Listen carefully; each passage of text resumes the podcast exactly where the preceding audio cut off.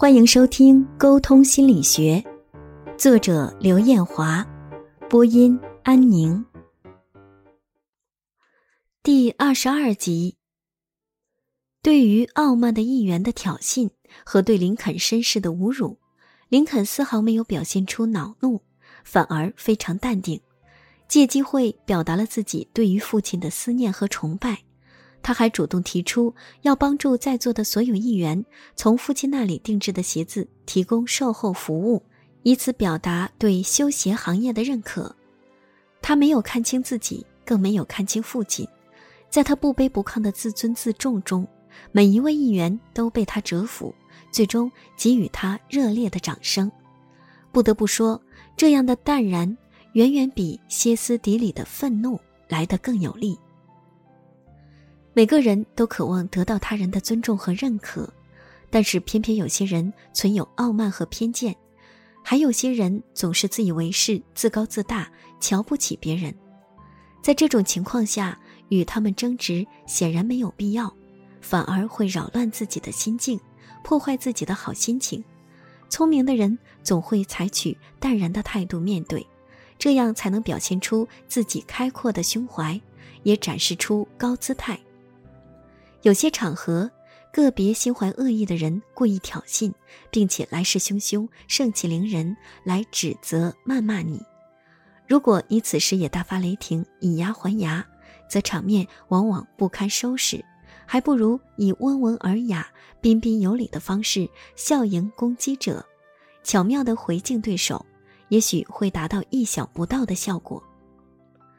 对无理的言行进行语言反击。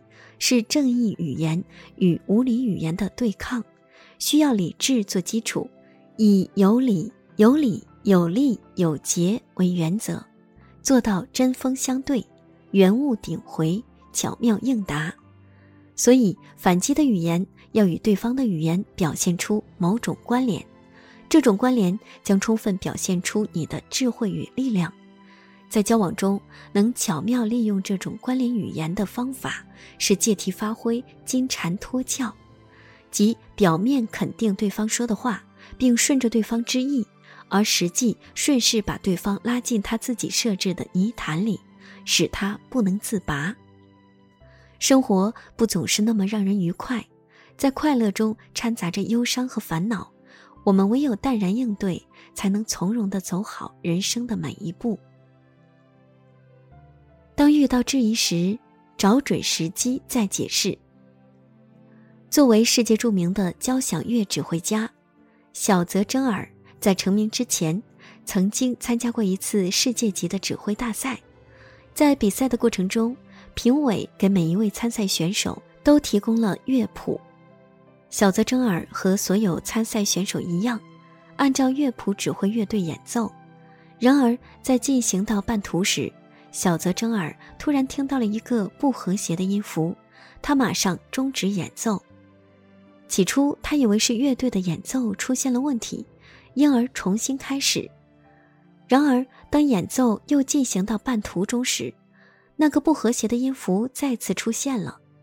这次，小泽征尔很肯定地说：“乐谱有问题。”对于小泽征尔的质疑，在场的评委成员们。全都异口同声地说：“乐谱不可能出问题。”要知道，这次比赛的评委全都是业内的专家和权威人士。虽然满脸通红，但是小泽征尔依然坚定不移地说：“乐谱肯定有问题。”这时，评委们突然全体起立，把最热烈的掌声给了小泽征尔。原来，这次比赛实际上有个精心设计的圈套。即在乐谱不起眼的细节上设置一个错误，看看参赛的人员谁能准确识别出来。小泽征尔显然通过了考验，他没有被评委的权威震慑住，而是坚持自己的判断，最终赢得了比赛。在这个事例中，小泽征尔的成功或许可以解释成幸运，然而这份幸运一定是在他的自信之下。才能存在的，小泽征尔很好的把握了时机。对于这样的世界级比赛，他并没有在最初刚刚发现问题时就提出疑问，而是首先终止演奏，继而在重新演奏中求证，最终证实了自己的判断。而面对强大的评委团，他没有被那些德高望重的专家和权威人士震慑住，而是本着实事求是的态度，坚持自己的看法。最终，他赢得了所有评委的认可和赞许。如果小泽征尔没有坚定不移地相信自己，相信自己的判断，那么也许他的一生就会默默无闻。同时，评委们在面对小泽征尔的质疑时，也选择了最好的时机解释。在小泽征尔第一次质疑乐谱时，他们先是异口同声的否认，后来在小泽征尔再次确凿无疑地说出自己的判断，并且坚持自己的判断时，他们才给予小泽征尔热烈的掌声。这样的跌宕起伏，一定给在场的每个人都留下了难以磨灭的印象。在工作中、生活中，我们每个人都有过被别人误解的经历吧？被别人误解是一件很痛苦的事情，影响我们正常工作和生活。特别是被身边较好的同事、朋友、同学误解时，心里就更不是滋味了。这个时候，我们不能坐以待毙，而是应该找准时机化解误会。如果你已经清楚误解产生的原因，并及时改正了自己的不当言行，你就要找好时机和误解自己的当事人解释，争取一次将误解化解。当时机到来时，我们要做的是真诚、认真的跟误解自己的人解释沟通，确保沟通的效果。让对方感受到你是被误解了。在很多时候，误会是需要及时消除的，这样才不至于导致严重的后果，而且解释的机会也会转瞬即逝。也许错过就很难再有，但是在更多的情况下，我们无需理会他人的质疑，因为我们根本不可能那么完美，更不可能让所有人满意。更重要的是，我们应该始终牢记人生的方向，坚定不移地向着人生目标努力奋进。唯有如此，我们才能等到最合适的时机，向曾经不理解我们的人们做出解释。当然，也有可能，当你正视自己之后，一切的解释都不再需要了。总而言之，我们应该坚定不移地走属于自己的人生之路。这样才能越来越接近我们的梦想。善用意向思维，棘手问题巧解决。战国时期著名的军事家孙膑，在刚去魏国时，他的能力受到魏王的怀疑。为了考察孙膑的真本事，有一次，魏王当着所有大臣的面对孙膑说：“你说你很有才华，那么。”你能让我从座位上走下来吗？大臣们听到魏王故意刁难孙膑的难题，纷纷出主意。庞涓更是毫不掩饰地说：“不如在座位下面升起一堆火吧，这样大王一定会赶紧走下来。”魏王佯装恼怒地说：“这是个坏主意。”看到魏王满脸得意的样子，孙膑蔫头耷脑地说。我肯定没有办法让大王从座位上走下来，只要你愿意坐在宝座上。不过呢，假如大王现在没坐在宝座上，我倒是很有把握让大王坐上去。魏王看到孙膑那志得意满的样子，不假思索地走下座位，说：“好吧，我倒要看看你到底有什么办法能让我再坐上去。”这时候，周围的大臣全都没有反应过来，也等着看孙膑如何让魏王重新坐到座位上呢。然而，等了半天，孙膑只是笑眯眯地站着，丝毫没有下一步举动。直到有个大臣问他：“你怎么不想办法让大王坐回座位上呢？”孙膑忍俊不禁地说：“虽然我没有办法让大王坐回座位上。”但是大王现在已经走下座位了呀！这时，在场的人全都恍然大悟，不由得连声夸赞孙膑有智谋。就这样，魏王不再怀疑孙膑的能力了，而是开始重用孙膑。孙膑创作了《孙膑兵法》，是以变通为灵魂思想的，全书中处处体现变通。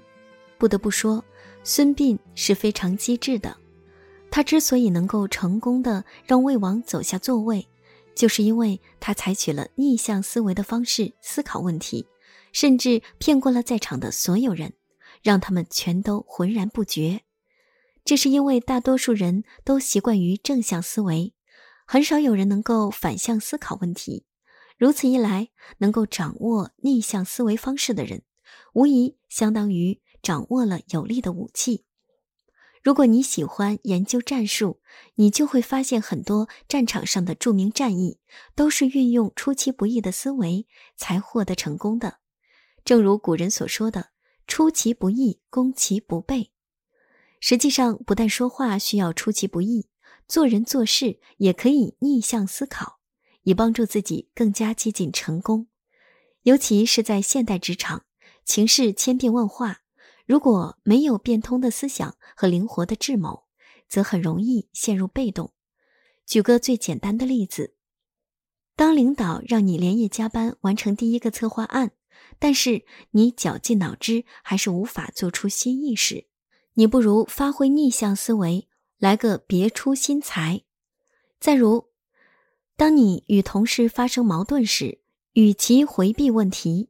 不如直截了当的把问题摊在桌面上解决，毕竟这是任何问题得以解决前的最后关键一步。这样的开门见山，也许能让你柳暗花明，得到意想不到的好结果呢。总而言之，如果正向的思考方式不起作用，我们不如就尝试换个思维，用逆向思考来解决问题。对于逆向思维，很多人不了解。其实，逆向思维并非一成不变的本末倒置，有的时候换一种方式思考问题，也可以成为逆向。所谓的逆，并不是绝对的颠倒，而是一种创新思维的新角度、新视角。人不打无准备之仗，就是怕面对意外情况无法及时做出反应。如果我们的思维推陈出新，恰恰让做好万全准备的对手突然间陷入不知所措中，那么我们的胜算也会增大很多。有的时候，逆向思维还表现在以子之矛攻子之盾，用对方故意刁难我们的话题作为武器反击对方。总而言之，很多事情都是千变万化的，我们只有在了解对手的基础上，打开思路。让思维变得更加开阔，更加出其不意，才能更加接近于成功。面对尴尬沉默，找准话题破僵局。作为一名应届大学毕业生，刘峰并没有像其他同学那样选择一份安稳的工作。他生性开朗乐观，喜欢与人交流，因而他选择了一份最适合自己的工作——销售。即便如此，他还是在刚刚进入销售行业时遇到了许多的困难和阻碍。刘峰所在的公司主要生产打印机等一系列产品，因此刘峰经常出入写字楼推销打印机。他有的时候接连几天被拒绝无数次，这严重打击了他的自信心，甚至连笑容都消失了。他开始愁眉苦脸的上班。当看到镜子里反射出的自己的影像时，刘峰突然间意识到自己不能继续这样下去。他决定让推销工作变得有趣，不再让自己的每一次拜访都终止在他人的拒绝里。他特意用公司的打印机做了好几份“谢谢，人员已满”的告示牌，分别采取不同的颜色和字体。等到再去拜访那些公司时，他不再开门见山地问对方是否需要购买打印机，而是问：“您好，请问贵公司需要招人吗？”当然，得到的答案通常也是否定的。每当这时，他会继续说：“为了让您能够免于打扰，我觉得您很需要这个。”接下来，他会拿出精心制作的那些“谢谢，人员已满”的告示牌，展示给对方看。每当这时，对方都会忍俊不禁，也因此对刘峰产生了好印象。当交谈变得越来越融洽和谐时，刘峰的推销也就顺理成章。即使对方真的因为不需要表示拒绝，他们彼此也像是熟悉已久的朋友一样亲切友善。在推销的过程中，被他人直截了当拒绝之后，刘峰一定觉得很尴尬，甚至不知道接下来应该说些什么。如此灰溜溜的日复一日的被拒绝，再强大的内心也会黯然神伤。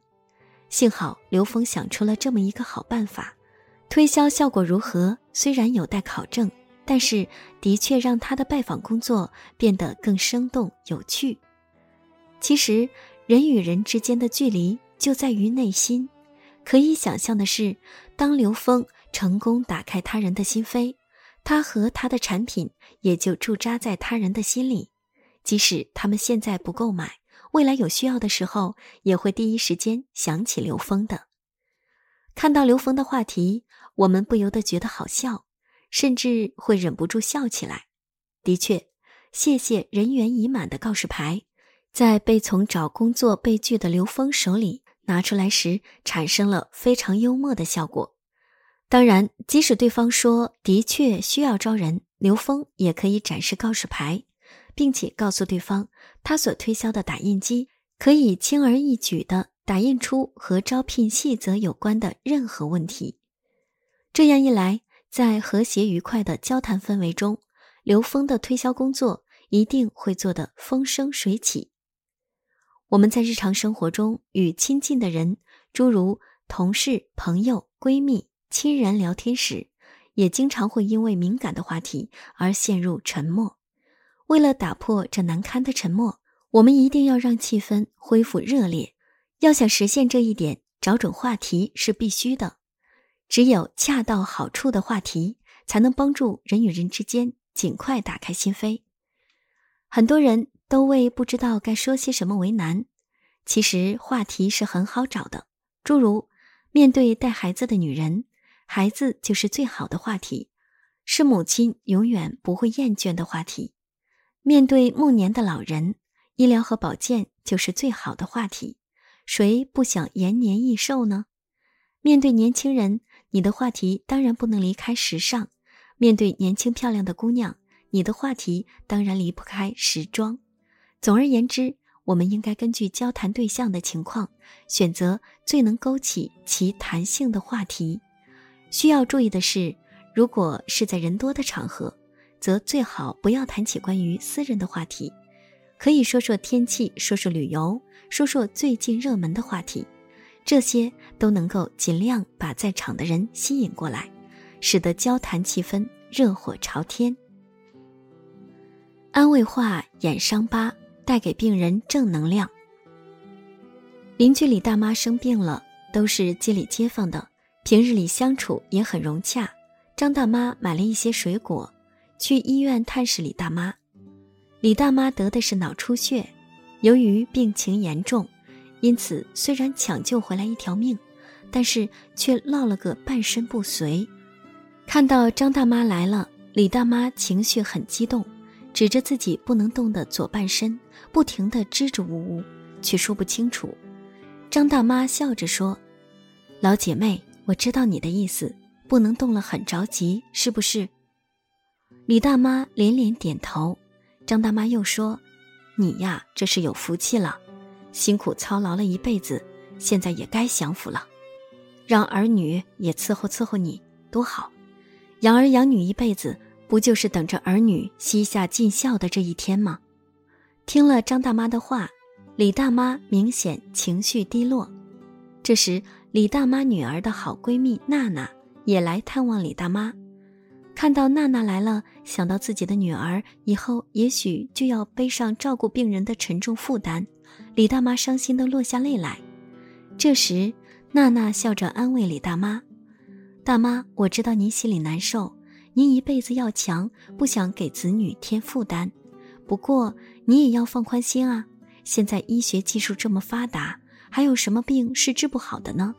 而且三分病七分养，您呀，关键是心态要好，保持愉悦。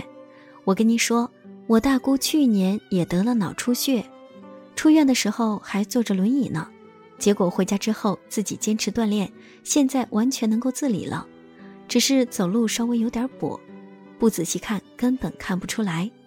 所以您呀，为了子女也要加强锻炼，要乐观有信心，好不好？娜娜的话显然给李大妈带来了希望，李大妈的脸色马上由阴转晴，居然笑了起来。